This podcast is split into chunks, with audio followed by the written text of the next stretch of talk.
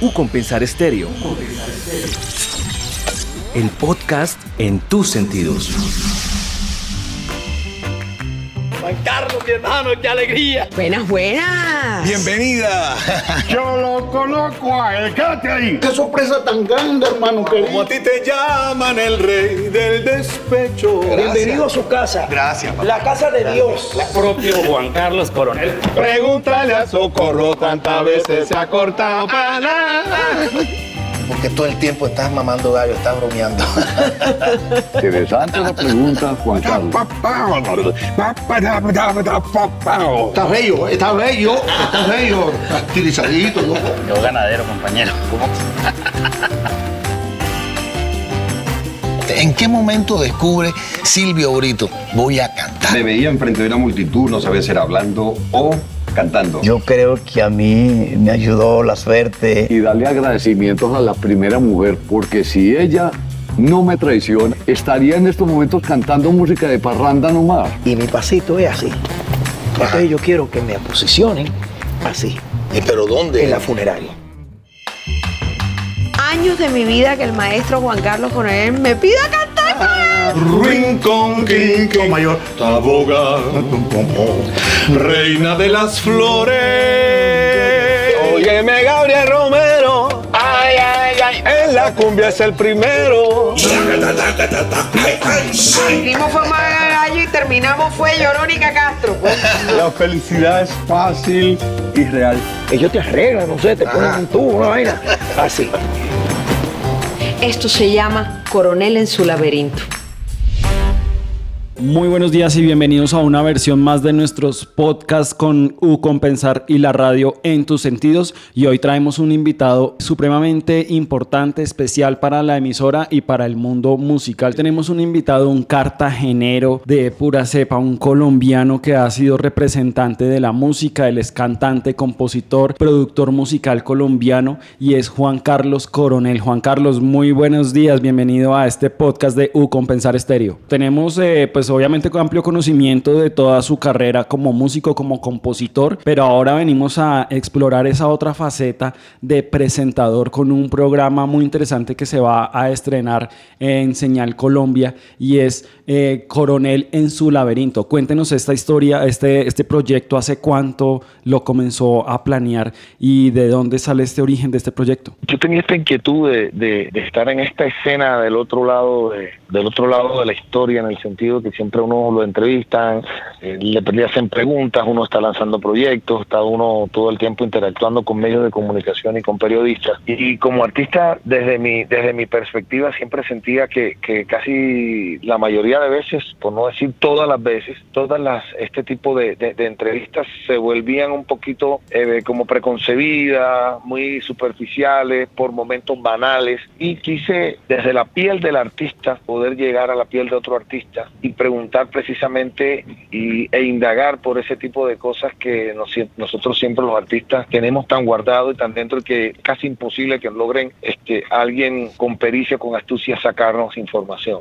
Entonces Coronel en su laberinto yo creo que surge de la necesidad de reunirme con colegas, con músicos estrellas que han tenido paralelamente como yo una carrera de más de 30, 40 años y cómo, cómo ellos eh, manejan eh, su vida personal, su vida artística, sus temores, sus miedos, sus frustraciones, sus emociones, alegría, fracasos, satisfacciones. Bueno, en ese entretanto, pues me di la necesidad de, querer explorar con ellos esta dinámica que se llama Coronel en su laberinto. Y Coronel en su laberinto precisamente es que yo voy a los lugares donde ellos cohabitan con su gente, donde ellos viven, donde ellos hacen su vida rudimentaria, su vida normal, eh, la cotidianidad, y los entrevisto, hablo con ellos, indago, canto con ellos, y ellos de una manera eh, con absoluta confianza comienzan a abrirme su corazón, sus sentimientos y cuentan una cantidad de, de historias, de sucesos que han pasado por su vida y que todos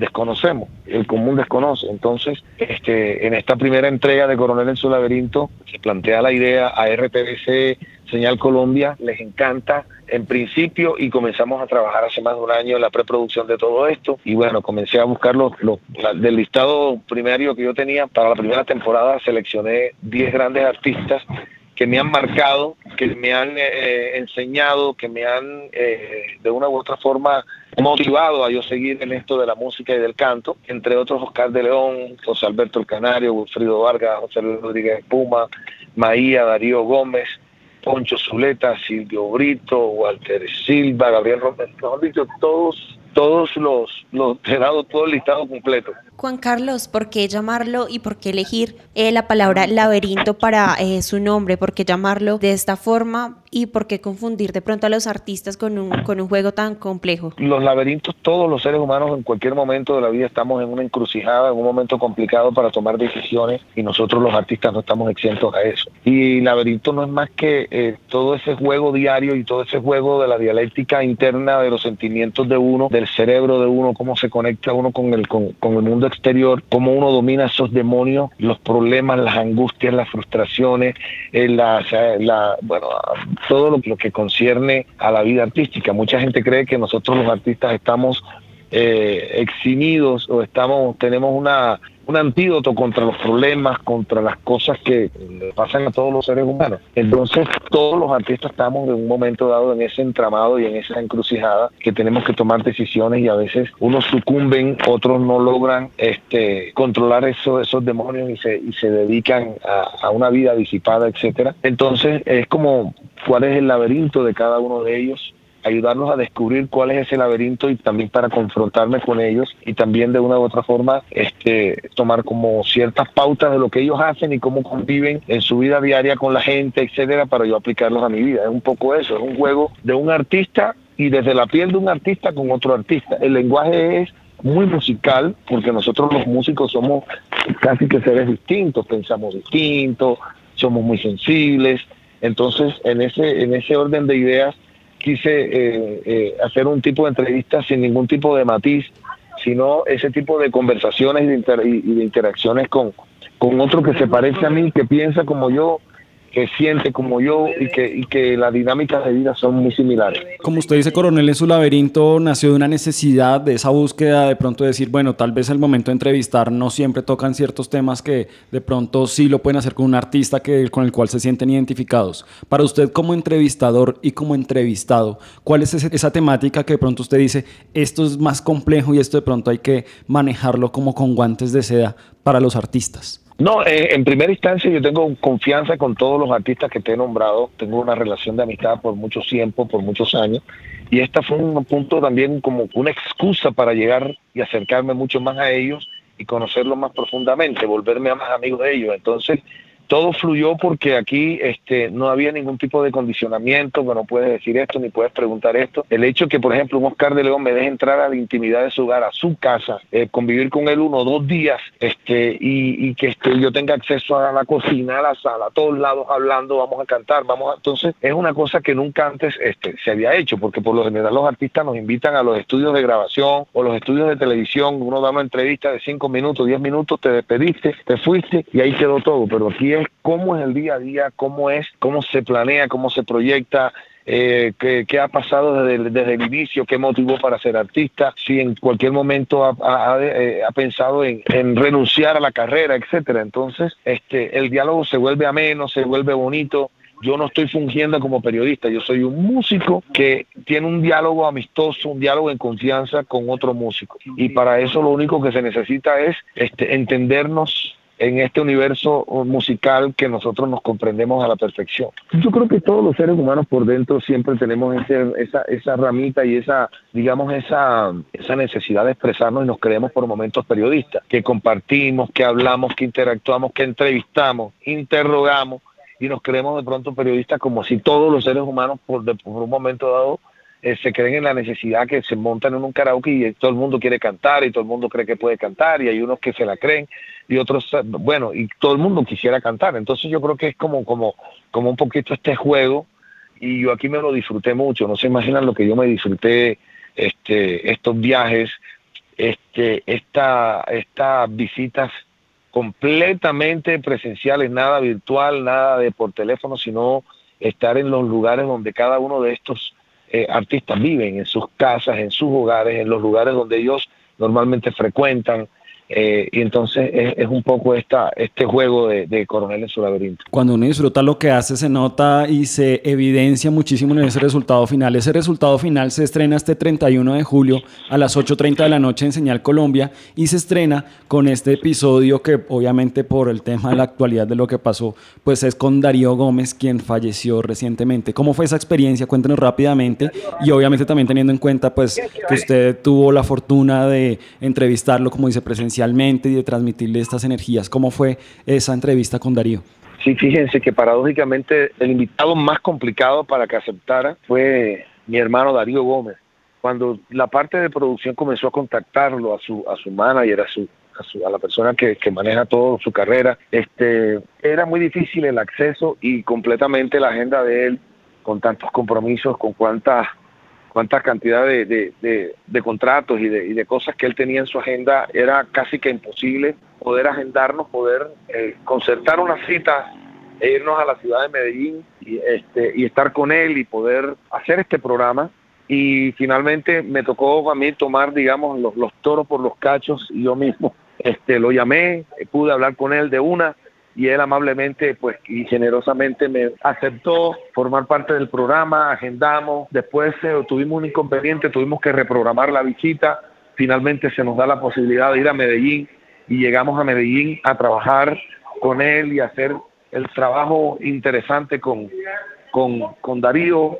Este, y bueno, lo que van a ver el domingo precisamente es un, no es más que que una, yo diría que el, trabajo más completo, más complejo que se le ha hecho a Darío Gómez y, la forma como él eh, pues, se expresa y, lo hice sacar todo eso que tenía por dentro, yo diría que una catarsis y donde interactuamos, cantamos, eh, caminamos. Eh, hubo, hubo, hubo una cantidad de cosas que me marcaron con Darío Gómez y tan es así que hicimos una primera parte porque hacía, había tanta cosa que hacer con Darío que nos vinimos con todo el equipo de producción para otro viaje y después volvimos a Medellín a complementar con él toda la, entrevista. Así es que este, para mí tiene un, un, sentido especial.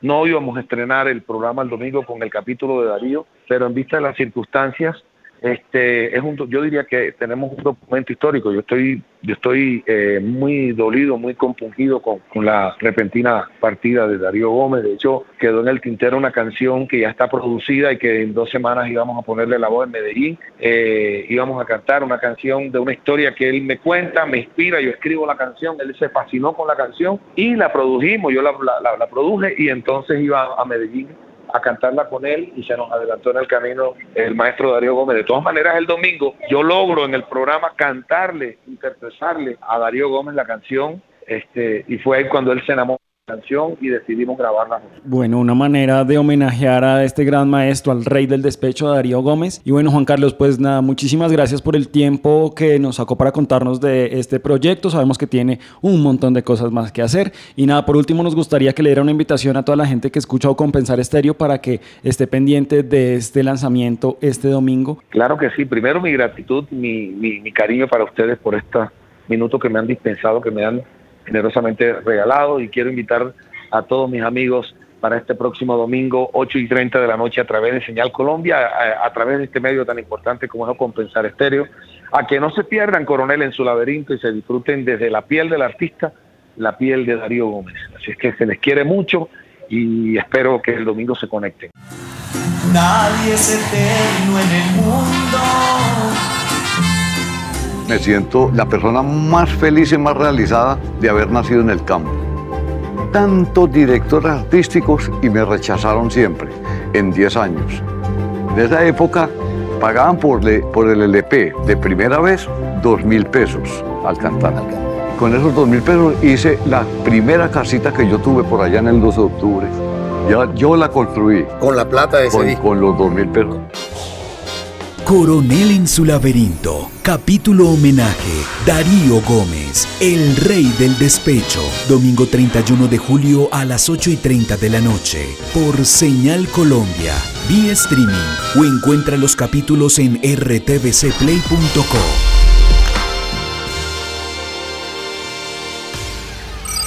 U Compensar Estéreo. El podcast en tus sentidos.